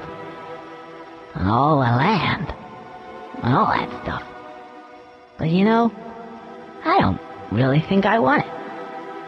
I just want to go home. With Barry. And, I don't know, have a bottle of beer. Hmm. It's not gonna happen. True what they say. The grass is always greener. And you don't really know what it is you have until it's gone. Gone. Gone. Das ist echt ganz cool, zumal das, das Spiel hat, hat es auch ganz gut eingeführt in der Szene, das habe ich noch ein bisschen schwach erzählt, weil nach dem Ende kommen halt die anderen Leute rein, nachdem das Alien tot ist und sagen, hier, der Thron ist frei, jetzt musst du dich da draufsetzen und so. Mhm. Und dann kommen immer noch mehr Charaktere dazu, wie du es eben schon gesagt hast, der Farbeimer und so. Und das sind alles unsympathische Charaktere. Und er sitzt dann da inmitten dieser unsympathischen Charaktere, man hat da schon ein komisches Gefühl. Und dann kommt halt dieser Monolog. Sehr cool. Es ist, glaube ich, die erste Szene generell, wo er selber sein Verhalten reflektiert und wozu das für ihn geführt hat. Und im Grunde genommen macht es auch die Ereignisse des Spiels alle ein bisschen nichtig, weil eigentlich war alles für nichts gut, was er gemacht hat, sondern er hat an dem Vortag dieses Bedford Days eine falsche Entscheidung getroffen, dass er nicht nach Hause geht, sondern sich da betrinkt und einfach sich seinem Hedonismus irgendwie hingibt. Und am Ende hat es für ihn nur zu einer Katastrophe geführt und er ist jetzt unglücklicher als vorher, obwohl er der König ist das ist nochmal ein ganz guter Kommentar vielleicht auch darauf, was für eine Art von Charakter war, dass er eben egoistisch war, dass er zynisch war, dass er nicht darüber nachgedacht hat, welche Konsequenzen seine Taten haben oder auch nicht richtig über seine Motivation nachgedacht hat, was er eigentlich erreichen will. Und ich meine, es ist jetzt wahrscheinlich zu viel gesagt und gedacht, aber man kann natürlich auch in Richtung überlegen, ob teilweise diese völlige Überdrehtheit und dieses nahezu unsympathische schon, was sowohl der Charakter als auch der Humor des Spiels vorher an sich haben, ob das auch bewusst war, um genau diesen Effekt am Ende zu erzeugen. Aber das glaube ich nicht, weil dann würdest du einfach einen Großteil der möglichen Sympathiewerte für dein Spiel für so einen Effekt am Ende opfern. Das wird ja zuweilen gemacht. Das ist ein ganz guter Punkt. Das machen manchmal Leute. Ich bin zum Beispiel einer der wenigen Menschen, die das erste Bioshock gehasst haben, weil mich das so fertig gemacht hat, dass ich da an der Nase gezogen durch das Spiel laufe und nicht das tue, was für meinen Charakter logisch wäre. Und das hat mich die ganze Zeit gestresst. Warum mache ich das? Ich will das nicht. Das hat keinen Sinn. Alles, was ich mache, ist falsch. Ich fühle mich hier scheiße und so. Und dann nach etwa, keine Ahnung, vier Stunden, fünf Stunden Spielzeit, sagt das Spiel Edge Badge. Das habe ich mit Absicht gemacht. Guck mal, hier ist jetzt der Twist und jetzt kannst du weiterspielen. Und da war ich so sauer auf das Spiel und hatte so keine Lust mehr. Da dachte ich, ey, vier Stunden fucking Spielspaß habt ihr mir genommen, um mich an diesen Punkt zu führen, in der Hoffnung, dass ich weiterspiele, um mir dann zu zeigen, wie schlau ihr seid. Also ich traue Game Designern sowas zu. Durchaus. Da wird es natürlich zumindest relativ früh oder ich weiß nicht mehr, wie lang Bioshock war, aber da ist, glaube ich, noch mehr als die Hälfte des Spiels folgt danach dann noch. Und bei Conker wäre es wirklich so, dass man bis zum Ende das einfach durchgezogen hätte, um diesen Effekt dann zu unterstreichen. Ich weiß, was du meinst. Ich fand das damals auch komisch. Das ist diese Szene, wo es um diesen Trigger-Satz geht mit diesem Would you kindly oder dieses Würdest du bitte das und das für mich machen? Genau. Dass der Spieler immer irgendwas macht dann. Weiß ich, dass mich das auch damals angefuchst hat, dass das da drinne war. Aber ich befürchte leider, weil das würde Conker dann schon im Nachgang zu einem sehr viel größeren Geniestreich machen, als wir das jetzt hier verkauft haben, wenn das so angelegt gewesen wäre. Das glaube ich leider nicht. Ach, wer weiß. Es zieht jedenfalls einen schönen Zirkelschluss. Im Abspann kommst du nochmal in diese Kneipe und trinkst da nochmal in so einer typischen amerikanischen Szene mit dem Barkeeper, ja, der sagt, na, willst du noch einen? Und er so, nee, lass gleich die Flasche hier. Und dann tommelst du auch da wieder raus in den Regen, betrunken, genau wie das Spiel angefangen hat, nur diesmal hast du halt die Krone noch auf. Hm. Ja, und das ist jetzt halt sozusagen jeder deiner Tage. Und damals war es halt nur einer, der eine falsche Tag.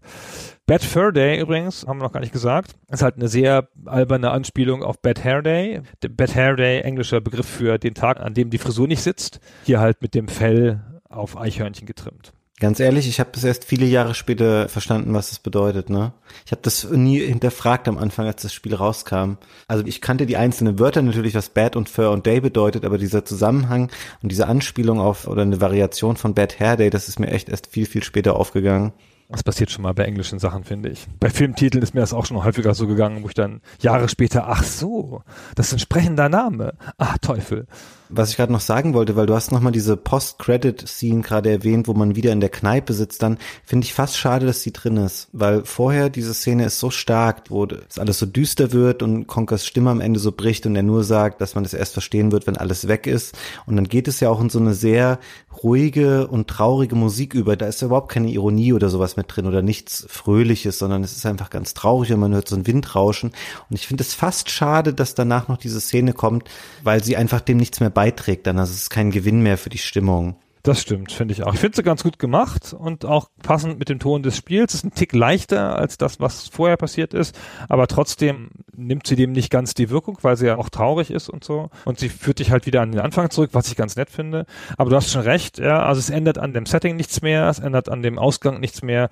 Eigentlich kann man es auch weglassen, das stimmt. Gunnar, ich glaube, nachdem wir jetzt so viel im Großen und Ganzen Negatives gesagt haben, wir sollten vielleicht mal ein bisschen ergründen, warum das Spiel damals so unglaublich gut ankam. Und ich glaube jetzt, abseits des Tons und des Humors, ist aus heutiger Sicht schwer nachvollziehbar, aber ein großes Argument, wenn man jetzt heute Tests liest, ist die Präsentation des Spiels, die audiovisuelle Seite, abseits der kompletten Sprachausgabe, die wir haben. Das Spiel war ja grafisch damals auch so ein unheimlicher Brecher für N64-Verhältnisse. Und ich habe mal nachgeguckt, IGN zum Beispiel, die große amerikanische Seite hat damals natürlich Grafik und Sound jeweils 10 von 10 und die haben geschrieben, es ist ungefähr das Beste, was Rare jemals gemacht hat. Amazing Texture Work, Lighting Effects, Shadows, Transparencies, everything. Jetzt hätte ich gerne mal deine Meinung dazu, ob du heute noch denkst, Conquer ist ein schönes Spiel. Nee, heute natürlich nicht mehr. Ich habe das in der N64-Version nochmal gespielt, in diesem Rare-Replay-Ding. Und das sieht schon an einigen Stellen sehr schwach aus. Das Problem ist, dass diese Art Spiele aus diesem Zwischenalter, also die frühen 3D-Spiele, alle so schlecht altern heutzutage, weil das war ja für die damals ein Wunder, was die da erschaffen haben. Was für geile Texturen die hatten, was für super Polygon-Modelle. Und dann haben sie die halt so eingesetzt, als sähen die geil aus. Und dann machen sie halt Kamerafahrten auf ihn zu. Ja? Und du siehst halt, okay, der Kopf besteht aus 17 Polygonen. Ja? da möchte ich nicht näher ran. Oder du hast schon erwähnt vorhin, dass dieser Pantherkönig, dass der ja aus dem Glas trinkt, aus dem Milchglas. Und das ist eine Szene, die du ganz oft siehst in ganz vielen Spielen, dass Polygonmodelle Gläser in der Hand halten. Immer wieder wird das benutzt und es sieht immer, auch heute noch, scheiße aus. Stimmt, ja. Das hat fast noch nie ein Spiel richtig hingekriegt. Weißt du, dann heben diese Polygonfiguren das Glas so und dann verschwindet aus dem Glas nichts, ja, weil die Flüssigkeit da drin können sie dann nicht mehr realistisch simulieren. Oder sie halten es irgendwie schief oder sie halten es so an die Hand angeklebt, weil die Hand zu wenig Polygone hat, wie bei Conker auch.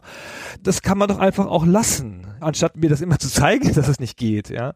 Naja, jedenfalls heutzutage ist das ein bisschen schwer zu begreifen, die Faszination dieser Zwischensequenzen. Und es arbeitet ja ganz viel mit Zwischensequenzen in der Engine, wie man sagt, also die einfach inszenierte Szenen mit der Spielgrafik sind. Und die waren aber damals toll. So, ich weiß, dass ich das damals auf der Xbox, als ich das erste Mal gespielt habe, 2004 glaube ich, in der Preview-Version, dass ich das schön fand. Ja, ein schönes Spiel. So, ich versuche immer, wenn ich Spiele spiele, meine Gefühle zu konservieren, damit ich hinterher noch weiß, wenn ich noch mal drauf schaue. Es gelingt mir mal mehr und mal weniger gut, aber da weiß ich noch, dass ich das Gefühl hatte von einem gut aussehenden, also von einem Spiel mit hohen Produktionswerten. Ja, bestimmt. Also hat es damals, glaube ich, auch für das, was einfach möglich war, auch auf dem N64, war da schon unheimlich viel drin. Spiel übrigens war 64 Megabyte groß, ne? Und damit tatsächlich die größte Größe, die es am N64 überhaupt gab.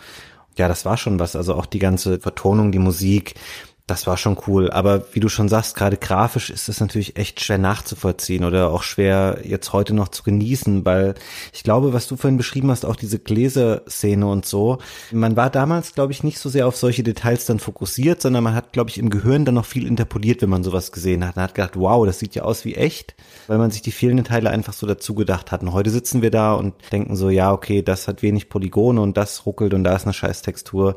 Man betrachtet es natürlich jetzt aus einem ganz anderen Blickwinkel.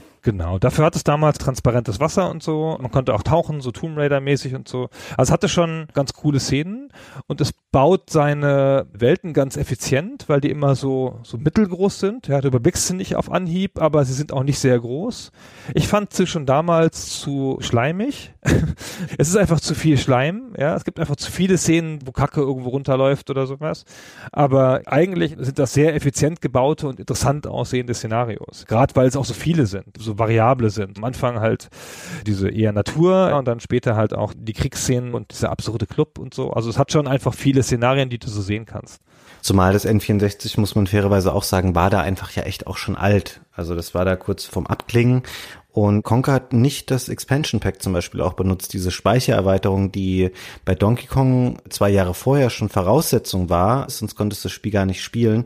Bei Conker war es so, dass sie wahrscheinlich dachten, okay, wenn wir noch einen relativ nennenswerten Verkaufserfolg damit erzielen wollen, dann muss das jeder kaufen können, der einen N64 hat, ob der Speichererweiterung besitzt oder nicht. Und deswegen haben sie es weggelassen. Unter der Prämisse war es, glaube ich, schon echt technisch einfach schon ein Meilenstein, auch wenn sich das heute sehr komisch anhört. Ja, das glaube ich auch. Alleine auf die paar Megabyte die ganze Sprachausgabe zu kriegen, war sicher auch kein Spaß, sag ich mal. Du hörst schon, dass die arg komprimiert ist. Ja, genau. Aber das passt schon, das kann man schon verstehen wo ich mich damals nie mit beschäftigt habe. Deswegen kann ich da nur sehr eingeschränkt jetzt so nachvollziehen, warum das immer so sehr gelobt wird. Das ist nämlich auch ein Faktor, warum viele Leute noch heute sagen, oh, das war so ein tolles Spiel.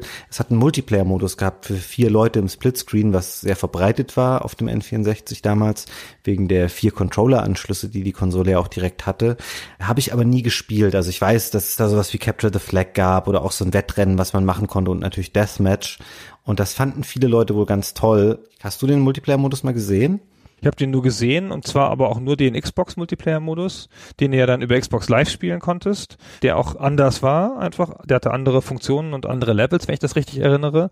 Den auf dem N64 habe ich nie gesehen. Ich kenne auch niemanden, der das gespielt hat, ehrlich gesagt. Also auch die Leute, die ich kenne, die gerne Conker gespielt haben, da kam die Faszination nicht daher, habe ich den Eindruck. Aber der soll halt super gewesen sein. Ja, das ist schon so.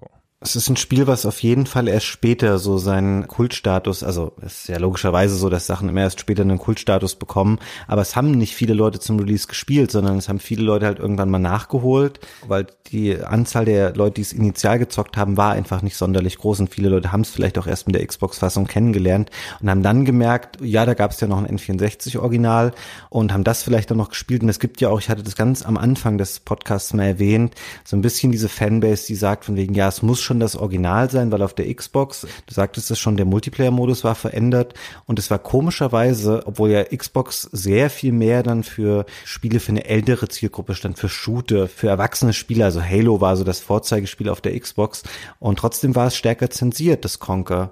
Zum Beispiel der Mighty Pooh Song, den wir vorhin schon mal gehört haben, da waren bestimmte Wörter einfach rausgepiepst ich glaube, sowas sogar wie Shit und so kam dann da nicht vor. Das wurde da rausgenommen und deswegen sagen die Leute, ja, bitte das Original spielen, obwohl es grafisch natürlich viel, viel schlechter ist. Das ist mir unerklärlich, warum sie das gemacht haben. Aber naja, weiß man nicht. Wie alle Leute auf der Welt habe ich Portal gespielt, Portal 1. Und das endet ja mit dem Song, mit diesem berühmten Song, den jeder kennt und so, der ganz, ganz toll ist. Das ist eines der schönsten Enden der Spielegeschichte, wie ich finde. Mhm. Und ich weiß, dass ich des Spiels überdrüssig war, die letzte halbe Stunde vor dem Song. Und alle Leute, mit denen ich darüber gesprochen habe, keiner kann sich daran erinnern, wie scheiße die letzten beiden Levels waren vor dem Song. Nee, das weiß ich echt nicht mehr. Es weiß keiner. Das Spiel fängt nämlich sensationell an. Es hat diese coolen Level und dann kommen zwei total langweilige, die eine halbe Stunde dauern.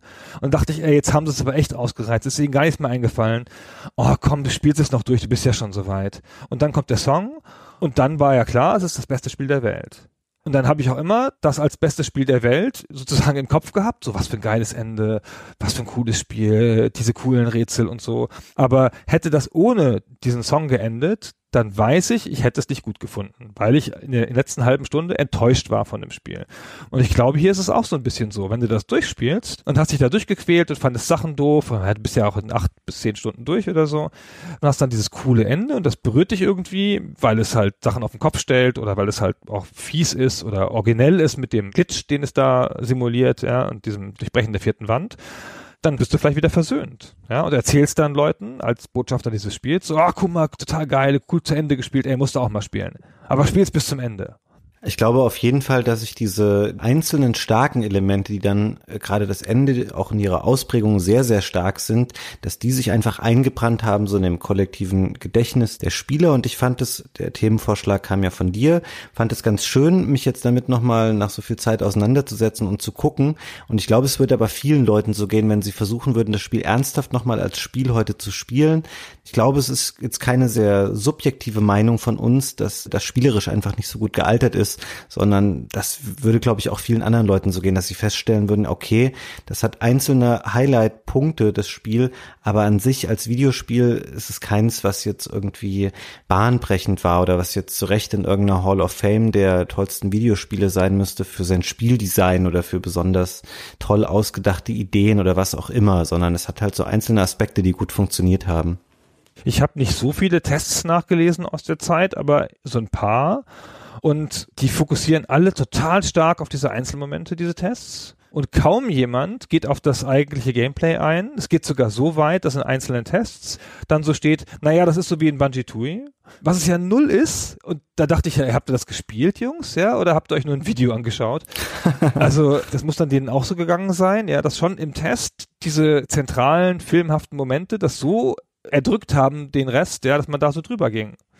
Ja, es ist natürlich auch schwierig, das jetzt losgelöst von der Zeit zu betrachten. Vielleicht war das einfach so, dass man dann so geflasht war, gerade wenn man auch vielleicht eher jemand war, der sich als Kritiker primär mit N64 Sachen auseinandergesetzt hat, hast du halt gedacht, wow, das Spiel ist komplett voller Sprachausgabe, weil an sich war das zu der Zeit, wenn du jetzt über die Plattform hinausgehst, ja auch nichts Besonderes, weil wir reden hier von einem Spiel, was Jahre nach einem Metal Gear Solid rauskam, über das wir gesprochen haben, oder halt auch im PC-Bereich. Da wurde zehn Jahre vorher schon in Zwischensequenzen irgendwie gesprochen bei einem Wing Commander 2 oder wo auch immer aber für die Nintendo-Klientel war das halt ein ganz besonderes Spiel und das merkt man gerade auch an den wirklich erstaunlich unkritischen Tests, die man heute noch so finden kann. Also viele der Online-Medien, die das damals getestet haben, existieren auch gar nicht mehr. Durch die Bank kriegt es 90 plus Wertungen einfach oder hat es damals bekommen. Aber wir hatten das ja auch so, diese Diskussion dann bei der GamePro so. Ich konnte das halt nicht so richtig verstehen, wo jetzt diese Faszination herkam. Und die ganzen Kollegen, die das auf dem N64 gespielt haben, hatten das halt abgespeichert als super Spiel. Hm. Und wollten das dann auf der Xbox aber auch nochmal gefeatured haben. Das war jetzt wichtig. Auch ein paar Jahre danach. Das ist ein wichtiges Spiel, müssen wir drüber sprechen.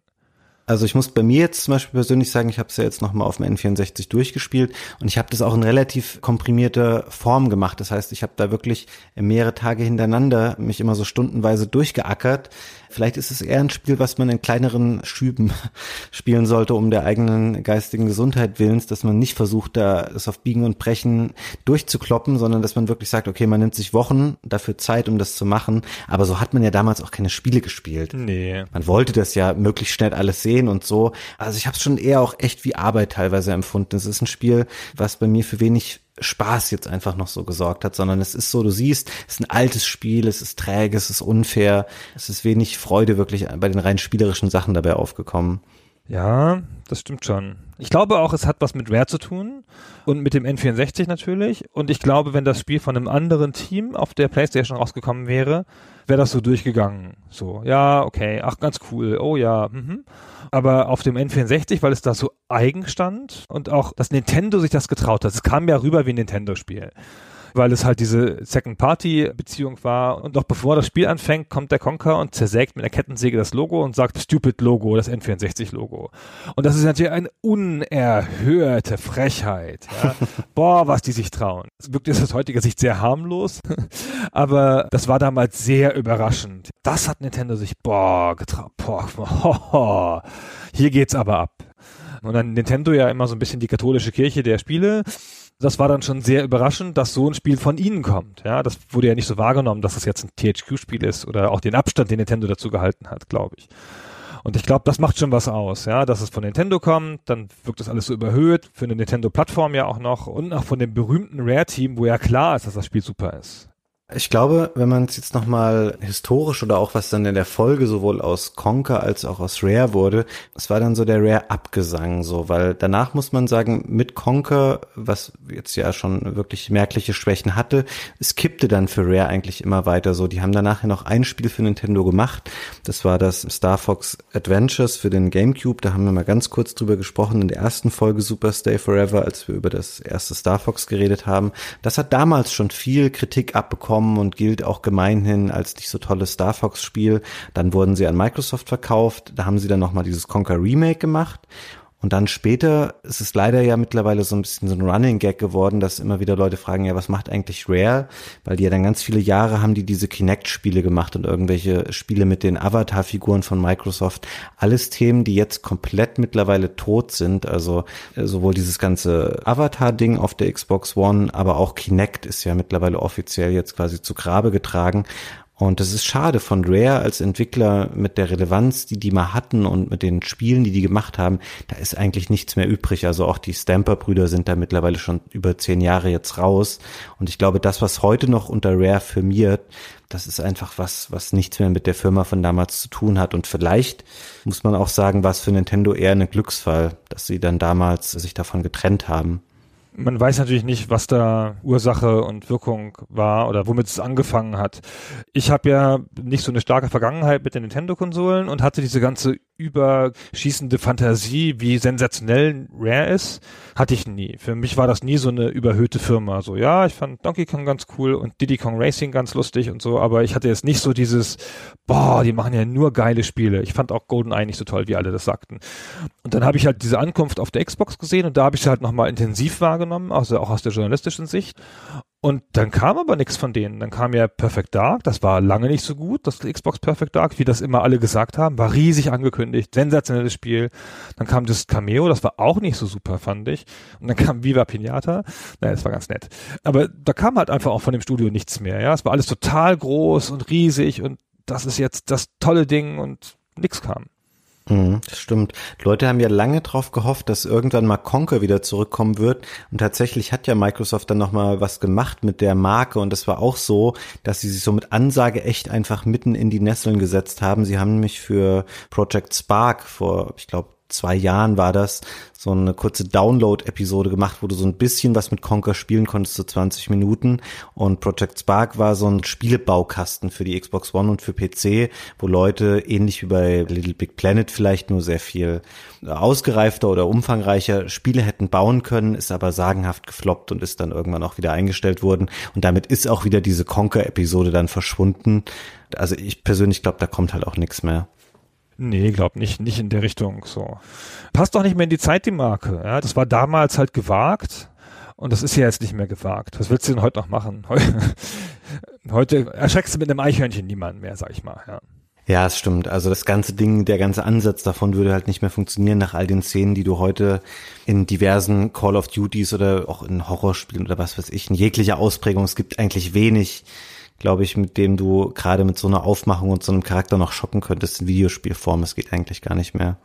Ja, also das Segment sozusagen, wo das ja funktioniert, das sind ja die South Park Sachen, zu denen ja eine Reihe erfolgreicher Spiele erschienen sind. Und die führen diese Art von Humor, ja, diese Verbindung von diesem Comicartigen und einem sehr popkulturell geprägten, aber auch harschen Erwachsenenhumor führen die ja ins Extrem. Also da ist ja nicht mehr viel Platz, sage ich mal, jenseits von South Park. Ja, das stimmt. Ja, Mai. Rare halt, ne? Und Conker. Haben wir noch einen wichtigen Punkt vergessen, Gunnar? Ich wüsste nicht, bestimmt, aber ich wüsste nicht. Ich wüsste es gerade auch nicht. Ich glaube, wir haben relativ umfassend darüber geredet. Für nächstes Mal suchen wir uns wieder ein Spiel, wo wir konsensmäßig sagen, es ist besser. Ja, genau. Ich bin froh, dass du das auch so gesehen hast, weil ich dachte kurzzeitig, während ich es gespielt habe, ob ich komplett bescheuert geworden bin, dass ich einfach echt nur da saß und dachte, wow, das ist kein gutes Spiel. Warum hat Gunnar das rausgesucht? Findet er es etwa super gut? Und jetzt bin ich froh, dass du auch sagst oder die Schwächen ähnlich siehst, die da in dem Spiel vorhanden sind. Ich dachte, du bist so ein typischer Nintendo-Freak, du findest das bestimmt super und dann streiten wir uns voll, weil ich es nicht so toll finde. Ach so, nee, das müssen wir leider vertagen, Ah. weil ich hätte, ich hätte den Gefallen gerne getan, aber nicht bei Conker, weil es ist leider wirklich, also man sollte es vielleicht mal gesehen haben. Ich weiß nicht, ob man es, wenn man es noch nie gespielt hat, heute noch spielen sollte von Null an, sondern da kann man sich, glaube ich, auch einen Zusammenschnitt aller lustigen Sequenzen angucken. Da hat man im Zweifelsfall mehr von. Ey, da hat man nichts verpasst, wenn man es nicht gespielt hat. Ja, ich finde es auch nicht so widerspielenswert. Aber wer den Multiplayer-Modus auf dem N64 gespielt hat, von den Hörern, das würde mich interessieren, wenn ihr dazu eure Meinung posten könntet in den Kommentaren hierzu.